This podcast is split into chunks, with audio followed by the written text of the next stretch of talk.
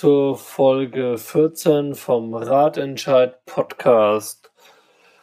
Ich bin heute wieder nur der Anmoderator für das, äh, für die folgende Aufnahme sozusagen. Und zwar war unser David am Wochenende mal wieder unterwegs in Deutschland, um sich zu vernetzen. Er war auf der Radcom in Köln. Das ist so ein Mobilitätskongress, der sich mit der Mobilitätswende auseinandersetzt. Das war die vierte Ausgabe und äh, Hauptthema waren die Volksinitiativen, die überall in Deutschland gerade aus dem Boden sprießen. Zu Gast waren alle neun Ratentscheider und noch äh, unter anderem die Bürgermeisterin von Köln und viele weitere interessante Referenten. Und der David hat die Chance genutzt, ist dorthin gefahren, nicht nur zum Vernetzen, sondern er hat auch wieder unser Aufnahmegerät dabei und spricht mit den beiden Hauptinitiatoren vom oder von, mit zwei der Initiatoren von der Volksinitiative Aufbruch Fahrrad. Das ist eine Volksinitiative für das gesamte Land NRW. Da ja, ist also nicht ein Bürgerentscheid für nur eine Stadt, sondern die wollen es gleich richtig wissen und das ganze Bundesland drehen, was ich sehr geil und sehr interessant finde. Ähm, natürlich gibt es da ein paar mehr Hürden. Und David hat, wie gesagt, mit den beiden gesprochen und die erzählen uns was über die Hürden und auch über ihre Ziele, die sie festgeschrieben haben. Ich wünsche euch viel Spaß bei der Folge. Wir melden uns heute aus Köln, aus der alten Feuerwache, im ganz wunderbaren Gelände. Dem haben wir heute getagt mit Radcom e.V. Und ich habe jetzt noch zwei Menschen vor mir von der Volksinitiative Aufbruch Fahrrad. Den habe ich bei mir. Ich bin Ute Simanski, Vorsitzende vom Radcom e.V. Ich bin Thomas Semmelmann, Vorsitzender vom ADFC Nordrhein-Westfalen. Wir haben uns heute hier zusammengefunden und ähm, eine Volksinitiative, was ist das? Äh, um die Volksinitiative zu starten, genau. Ja, eine Volksinitiative ist ein ich sag mal, offizielles Bürgerbeteiligungsverfahren. Ähm, das hat den Status einer Wahl, wenn man so will.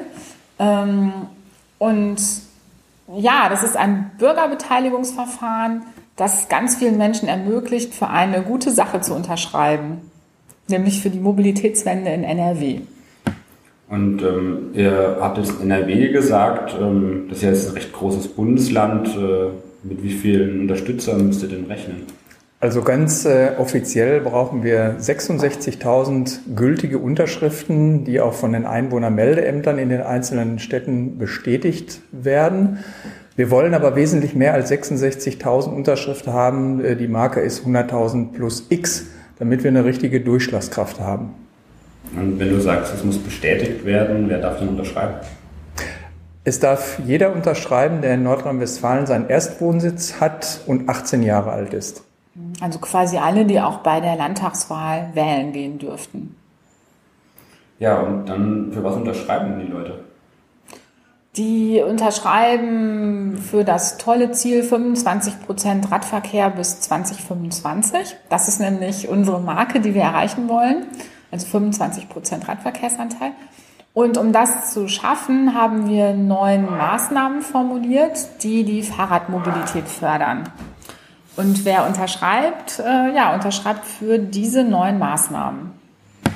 Und äh, wie seid ihr auf die neun gekommen? Was habt ihr euch überlegt oder was bringen diese neun Ziele so? Wie wir darauf gekommen sind, ist eine sehr schöne Frage. Letztlich ähm, liegen diese Ziele ja in der Luft. Also wir haben natürlich beim ADFC geschaut, der hat diese tolle Kampagne Fahrradland jetzt geschrieben. Und wir haben natürlich bei allen anderen Radentscheiden, die wir schon so kannten, geschaut. Und ähm, dann sind wir auf diese Ziele gekommen. Also wir haben uns die gar nicht selbst ausgedacht, sondern ja, wie gesagt, ich glaube, die liegen in der Luft. Und wenn wir da mal drauf schauen und sehen, dass das erste Ziel heißt, mehr Verkehrssicherheit, dann ist das, soweit ich weiß, ein Ziel, was in keinem der aktuellen Radentscheide fehlt. Ganz wichtig natürlich. Und dann schauen wir mal ein bisschen weiter rein. Es gibt die Verkehrssicherheit im Ziel 1, dann Ziel 2, NRW wirbt für mehr Radverkehr. Mhm. Wie wirbt denn NRW heute? Mhm. Willst du was dazu sagen, Thomas? Gerne, ja. Also es, äh, es gibt auf der, auf der Ebene Nordrhein-Westfalens eine Institution, die nennt sich Arbeitsgemeinschaft der fahrradfreundlichen Städte äh, und Gemeinden. Äh, mittlerweile sind da weit über 50 Städte, Gemeinden äh, Mitglied. Und äh, dort geht es zentral um das Thema und insbesondere ein Schwerpunkt ist natürlich die Werbung für den Radverkehr, die Öffentlichkeitsarbeit die, die dort eben äh, forciert wird. Also schon eine, eine institutionelle Sache, wo man den äh, Kommunen unter die Arme greift. Ja, und äh, also ich, ich würde ja sagen, NRW wirbt eigentlich gar nicht für Radverkehr momentan. Ja? Also nicht in dem Sinne, in dem wir uns das vorstellen. Wir meinen damit nicht so sehr, dass jetzt bunte Flyer gedruckt werden und die irgendwo verteilt werden, sondern dass NRW sich klar macht, dass wenn das Land wirklich möchte, dass mehr Menschen aus dem Auto aussteigen und zum Beispiel aufs Fahrrad umsteigen, dann braucht es dafür Aufklärung und eine Einladung. Und es braucht dafür Menschen, die wichtig sind. Es braucht Politikerinnen und Politiker, Oberbürgermeisterinnen, die sagen, hey Leute, steigt um, fahrt Fahrrad, das ist wichtig, das ist ein Beitrag zur Mobilitätswende und auch zum Klimaerhalt. Also das meinen wir damit, ja, dass ähm, mehr Menschen im ganzen Land sich hinstellen und sagen, wir wünschen uns eine andere Mobilität, mehr Radverkehr. Und dann ist die Kampagne sozusagen bei Ziel 2 bestimmt und dann gibt es weiter 1000 Kilometer Radschnellwege für den Pendelverkehr. Wie viele Kilometer Radschnellwege gibt es denn heute?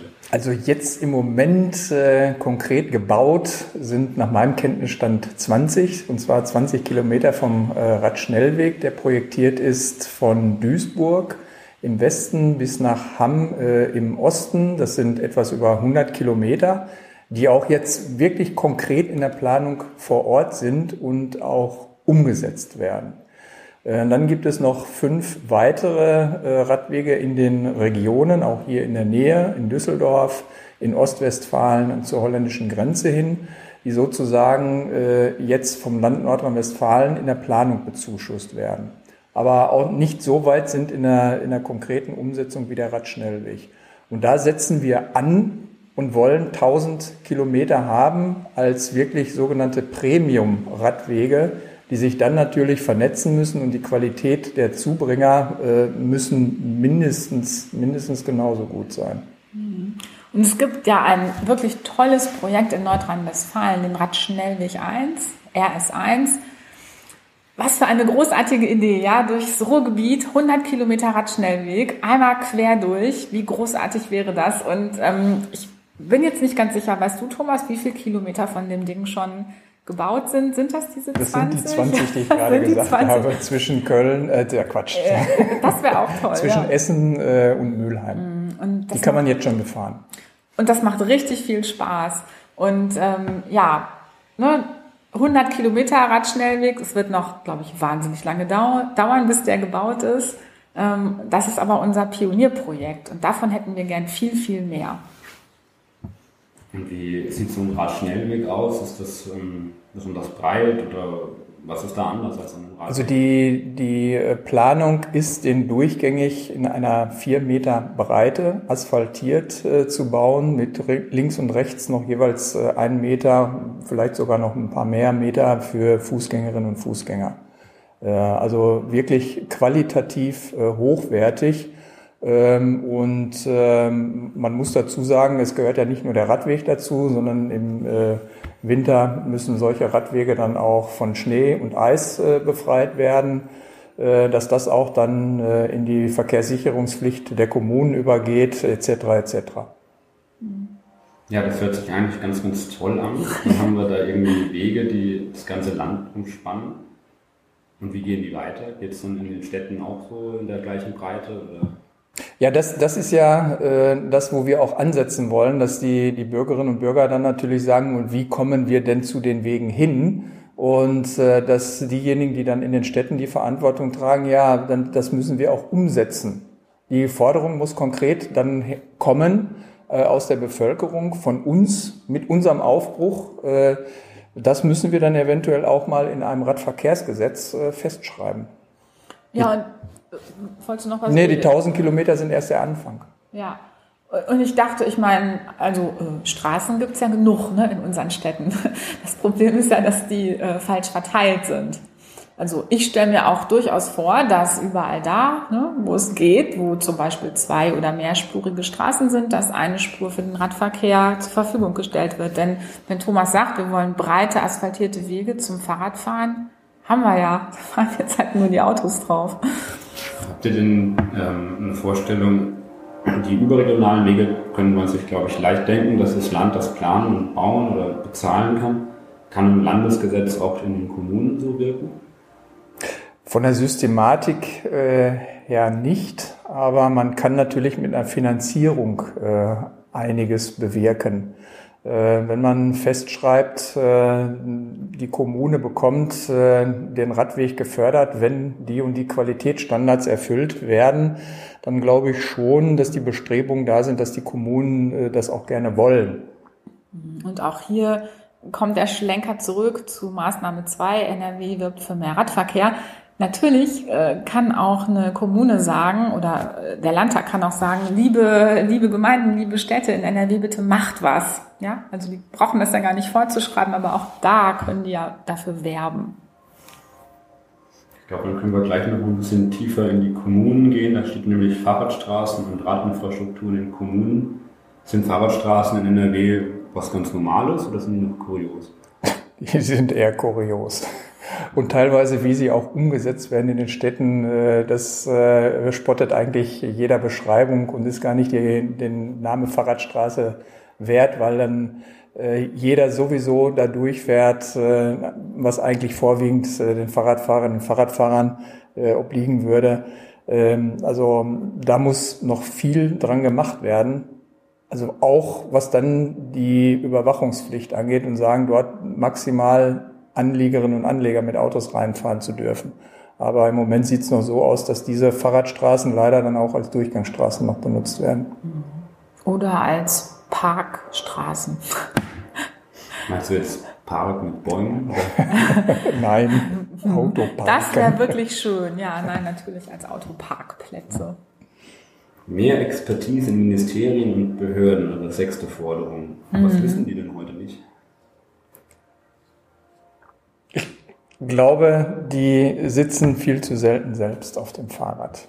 Die sind nicht in ihren Städten äh, selber unterwegs im Alltagsverkehr. Viele äh, sind vielleicht am Wochenende mal äh, unterwegs als äh, Fahrradtouristen, die den Urlaub machen und das als schön erleben und sagen, es ist doch alles prima bei uns auf den Straßen. Und die erleben das nicht wirklich, was im Alltag äh, los ist. Das jetzt nicht heißen soll, dass man äh, es reicht, wenn man im Altersverkehr Fahrrad äh, fährt. Es bringt aber auch schon eine ganze Menge. Aber wir müssen natürlich auch äh, diejenigen äh, dazu kriegen, die in der Planung das auch schon begreifen, was es bedeutet, eben da äh, wirklich mitzudenken für den Fahrradfahrer. Und das ist damit äh, auch gemeint.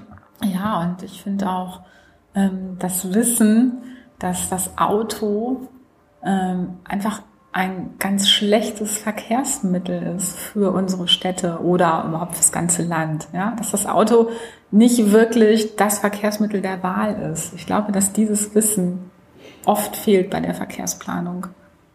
Und das würde ich mir auch wünschen. Ja, es, es ist so, äh, so, ein, so, ein, so ein Bindeglied äh, fehlt meistens dazwischen. Also ein Minister äh, hatte mit vielen Sachen zu tun ähm, auch in den, in den Kommunen und wir sind heute in Köln und das ist auch eine riesengroße Stadt und äh, die, die Oberbürgermeisterin hat natürlich viele Sachen äh, um, um die Ohren.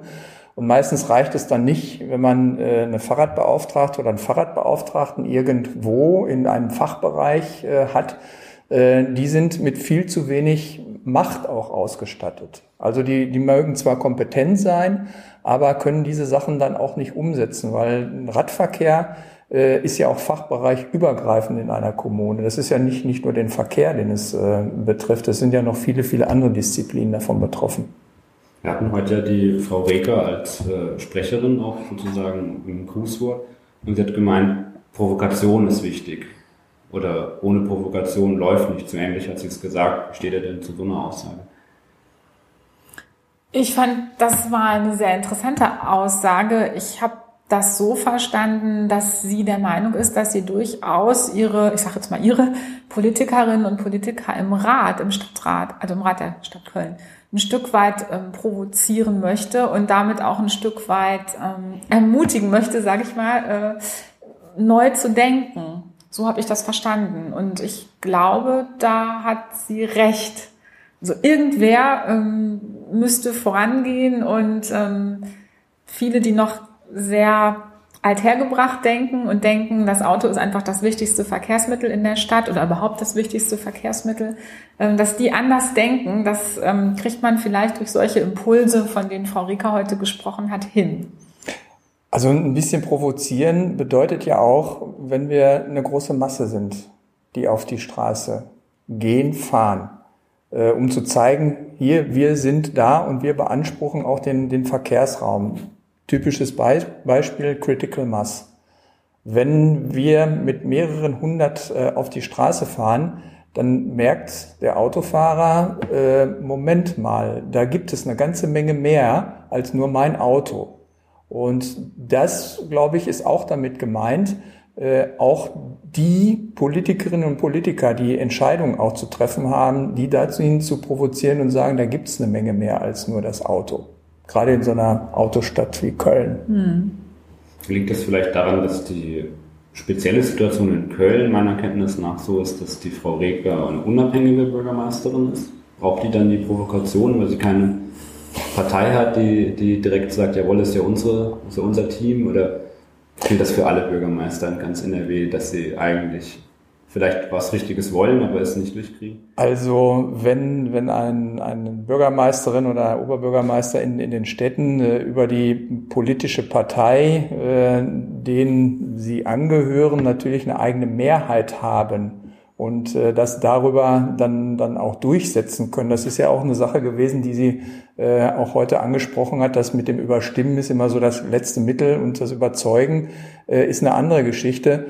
Und sie fühlt sich, zumindest habe ich das so äh, mehr gefühlt, so in der Moderatorenfunktion als äh, parteilose Oberbürgermeisterin. Und äh, ich glaube, sie fände es gut, wenn viele derjenigen, die in den Räten drin sitzen, davon überzeugt sind, dass es hier mehr Radverkehrsförderung in Köln braucht. Mhm. Ja, dann schauen wir nochmal in den Zielen, es sind nur noch drei Stück. Kostenlose Mitnahme im Nahverkehr. Was kostet es denn heute? Oder ist es gar nicht erlaubt?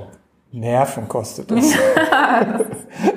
also, jeder, der im, im Ruhrgebiet, und dafür bin ich unterwegs, zu den Hauptverkehrszeiten mit, mit dem Fahrrad in einem Regionalexpress oder Regionalbahn äh, drin ist, äh, der wirklich muss Nerven wie Drahtseile haben, mit seinem Fahrrad eben einzusteigen, einen Platz zu finden, äh, auszusteigen und äh, praktisch den täglichen Kampf mit den anderen Fahrgästen durchzuführen. Mhm. Äh, da brauchen wir mehr Platz. Mhm, wirklich mehr Platz für uns. Ja. Ich empfinde diese Forderung auch durchaus als ähm, Provokation im positiven Sinne. Es geht nicht darum, dass das Fahrradticket so wahnsinnig teuer und unerschwinglich wäre, sondern das hat natürlich eine große Symbolkraft. Wenn völlig klar ist, dass es selbstverständlich ist, dass ich das Fahrrad mitnehme und vielleicht zwischen Verkehrsträgern auch mal wechsle, dann ist das einfach eine ganz andere Aussage und hat entfaltet eine ganz andere Kraft. Und die Aussage ist dann ja, hey, das Fahrrad gehört dazu und das ist ein wichtiger Verkehrsträger und wir wollen, dass die Menschen Fahrrad fahren und deswegen dürfen natürlich auch alle ihr Fahrrad mit in den öffentlichen Nahverkehr nehmen. Machen wir weiter mit Fahrradparken und E-Bike-Stationen. Mhm. Mein Fahrrad kann ich doch eigentlich an jeder Laterne anlehnen. ja, wer, wer schon mal in Münster unterwegs gewesen ist, der weiß, äh, welche Problematiken durch Fahrradparken entstehen, weil es da so viele Fahrräder äh, gibt, weil die natürlich dann auch schon zu einem Hindernis äh, werden und dass es nicht vernünftig geordnet ist, das Fahrradparken. Das ist die, die andere Seite der, der Medaille. Aber vernünftiges Fahrradparken bedeutet ja auch für uns mehr Qualität äh, zu sagen, wir stellen unser, mittlerweile gibt es ja Fahrräder, die kosten drei, vier, 5.000 Euro. Wenn ich an die Pedelecs denke, äh, die sollen untergestellt werden, geschützt, gesichert, äh, vielleicht sogar noch äh, bewacht, äh, wie es für Autoparkhäuser üblich ist. Und wenn dann noch eine, eine Ladestation in der Nähe äh, ist, dann wäre das natürlich gut. Gibt es denn das Fahrradparkhaus zum, bei mir zu Hause oder bei meinem Chef oder? Ja, das ist eine super Geschichte. Äh, das äh, Fahrradparken bei dem, bei dem Arbeitgeber es ist noch lange nicht so angekommen, weil da scheint es wirklich so der Gedanke vorzuherrschen, das Ding kann ich ja wirklich überall mhm. abstellen, da brauche ich ja nichts Besonderes dafür zu machen. Geschweige denn, dass ich demjenigen, der mit dem Fahrrad kommt, vielleicht noch die Möglichkeit biete, äh, zu duschen, wenn er geschwitzt hat. Und wenn er vielleicht noch eine Panne hat, äh, ihm zu sagen, hör mal zu, ich habe da für dich Reparaturmaterial bereitgelegt äh, und gegebenenfalls äh, ruft da den Fahrradhändler an, äh, wenn du da nicht mehr weiterkommst. Das wäre natürlich optimal. Ja, und auch hier finde ich wichtig, es ist wieder eine, eine Forderung, wenn man sich die auf der Zunge oder im Kopf zergehen lässt, wird klar, ähm, wie ungerecht das momentan verteilt ist. Also Firmen, vielleicht kennt ihr das auch, haben teilweise riesige Parkplätze, ja, ähm, für Autos. Und das Fahrrad wird überhaupt nicht mitgedacht. Also es, ne, es wird überhaupt auch hier nicht dazu eingeladen, mit dem Fahrrad loszufahren, weil ja ganz unklar ist, wo ich das Ding lassen soll. Wir hatten heute auch den Professor Knoflacher aus Wien da und der hat gesagt, das Auto, das darf nicht im Lebensraum der Menschen parken. Mhm. Wenn ihr jetzt dazu Stellung nehmen müsstet, wie sagt ihr das? Hat er recht? Ja, ich finde es großartig. Ja. Und das Fahrrad? Das Fahrrad natürlich schon. und, das, äh, und genau, und, und das hat auch einen total einfachen Grund. Also das Fahrrad schadet niemandem. Das Fahrrad nützt der Stadtgesellschaft. Ja. Radfahren macht reich. Das war das Motto der ersten Radkommen. Das Auto verursacht wahnsinnige Kosten, sowohl wirklich welche, die ich im Portemonnaie spüre, aber eben auch gesamtgesellschaftliche Kosten durch die Umweltverschmutzung, durch Krankheit, die erzeugt wird, ja. Und deswegen ist es natürlich genau richtig, das Fahrrad zu bevorzugen. Und dieser Satz, den der Knuflacher heute gesagt hat, den fand ich so wunderbar und einprägsam. Ne? Also wenn man die Menschen, den Menschen die Möglichkeit gibt, das Auto bei sich zu Hause zu parken, macht man aus diesen Menschen Autofahrern. Und wie sagte er, eine komplett andere Spezies. Ähm, man, man, kennt das doch auch, äh, dass gewisse Hemmnisse da sind, wenn das Fahrrad im Keller steht. Ja. ja und dass man es erst raustragen muss und mhm. äh, E-Bikes sind völlig ungeeignet, äh, wenn die 20 oder 25 äh, mhm. Kilo wiegen und äh, dann in einem Mehrfamilienhaus möglicherweise auch keine vernünftige Abstellanlage hat, dann wird es schon schwierig für jemanden. Und mhm. das Auto wird nach der Stellplatzverordnung, da wird gesorgt dafür. Ja. Da muss ein Abstellplatz für die Autos da sein. Ich habe noch eins, sorry. Ich wollte so lange ein Lastenfahrrad haben und hatte keins, weil ich nicht wusste, wo ich das Ding abstelle abschließen soll. Und an dem Tag, an dem die Stadt Köln bei mir in der Nähe diese Fahrradabstell, also diese Haarnadeln heißen die hier, diese Metallbügel montiert hat, haben wir ein Lastenrad angeschafft und das steht da jetzt. Dann kommen wir eigentlich auch schon zum ah ja, stimmt. Förderung von Lastenrädern. Wie fördert man Lastenräder? Indem man äh, einen Zuschuss gibt indem man ganz einfach sagt, äh, ich gebe äh, dir beim Kauf eines Lastenfahrrades, und das wissen wir ja auch, äh, dass die sehr teuer sind, beispielsweise 500 Euro mit dabei, wenn du dir eins kaufst. Und kriegt die dann jeder, also auch der ein Geschäft hat? Ja. Hm. Da gibt es ja auch unterschiedliche Programme. Also soweit ich weiß, hat der Bund ja auch so ein Lasten, so, so ein Förderprogramm für Schwerlastenräder oder wie die heißen, ähm, aufgelegt. Und ich glaube, da wird sogar bis 2500 Euro gefördert. Also da kann ich mir ganz unterschiedliche Modelle vorstellen. Also Lastenräder sind eben nicht nur was für die, für die Familie, die einen Mineralwasserkasten transportieren will. Also ich habe letztens eine äh, Spülmaschine mit dem besagten Lastenfahrrad gekauft, ähm, sondern Handwerker können natürlich auch mit Lastenfahrrädern fahren oder ein ganz großer Teil des innerstädtischen Lieferverkehrs könnte mit Lastenfahrrädern übernommen werden. Also mittlerweile ähm, sind die diejenigen, die solche Maßnahmen und Konzepte fördern, auch schon ideenreich geworden, auch in Nordrhein-Westfalen. Jetzt sage ich mal das böse Wort äh, Dieselfahrverbot. Und äh, da werden äh, Konzepte mittlerweile auch schon äh, umgesetzt, auch gefördert, wenn es um die emissionsfreie City-Logistik äh, geht. Und äh, da ist jetzt nicht nur der Private gefragt, sondern das sind die, die CAP-Dienstleister die mittlerweile auch gesehen haben, dass mit, äh, mit der Anlieferung von Paketen äh, die ganze Sache einfacher zu umzusetzen ist, als wenn jeder mit seinem Sprinter am besten noch zwei oder drei von verschiedenen Diensten in die Straßen fahren, zuparken und wirklich ein Verkehrschaos verursachen. Und das lässt sich besser mit Lastenfahrrädern lösen. Jetzt haben wir neun Forderungen und dann komme ich nochmal auf euren Namen. Aufbruchfahrrad. Ich glaube, da machen sich Menschen auf den Weg, aber bricht auch irgendwas auf? Verändert sich was? Also gibt es irgendwie auch diese, euer Logo ist im Prinzip ja nur so eine steigende Linie, könnte aber auch eine Wunde sein, die irgendwie gerissen wird. Ändert sich was? Interessante Interpretation des Logos, ja. Also für, mich ähm, bedeutet das, ähm, sich auf den Weg machen, also Aufbruch in so einem Sinne von wir, wir gehen los. Und für mich heißt es, dass ähm, sich viele dieser Bewegung anschließen und dass das Thema Fahrradmobilität rauskommt aus der Ecke der Fahrradlobbyisten, sondern dass viele, die gesamte Gesellschaft sich auf den Weg macht. Und deswegen wünsche ich mir so sehr, dass ab dem heutigen Tag ganz viele Menschen im Land, egal ob sie sich schon viel mit dem Thema Mobilität beschäftigt haben oder nicht, dass alle die darüber sprechen und dass wir wirklich mal Mobilitätswende zu einem Gesprächsthema machen. Also Aufbruch auch tatsächlich in den Medien. So ein bisschen wird darüber ja jetzt berichtet durch diesen äh, Skandal und so weiter. Aber in Wahrheit ist es so, dass wir die Frage, was für eine Mobilität wir uns in dieser Gesellschaft eigentlich wünschen, ja noch gar nicht wirklich besprechen. Ne? Und da wünsche ich mir einen Aufbruch, also vor allen Dingen in den Köpfen. Bewegung. Aufbruch, genau, Aufbruch Fahrrad zu einer Verkehrswende, ja. die natürlich auch in den Köpfen stattfinden muss. Wenn das mal kein schönes Schlusswort ist, eine Verkehrswende, die in den Köpfen stattfinden muss. Vielen Dank, David, fürs Reisen. Ich hoffe, ihr hattet euren Spaß beim Hören und wir hören uns dann in zwei Wochen wie immer am Donnerstagabend. Bis dahin, macht's gut. Ciao.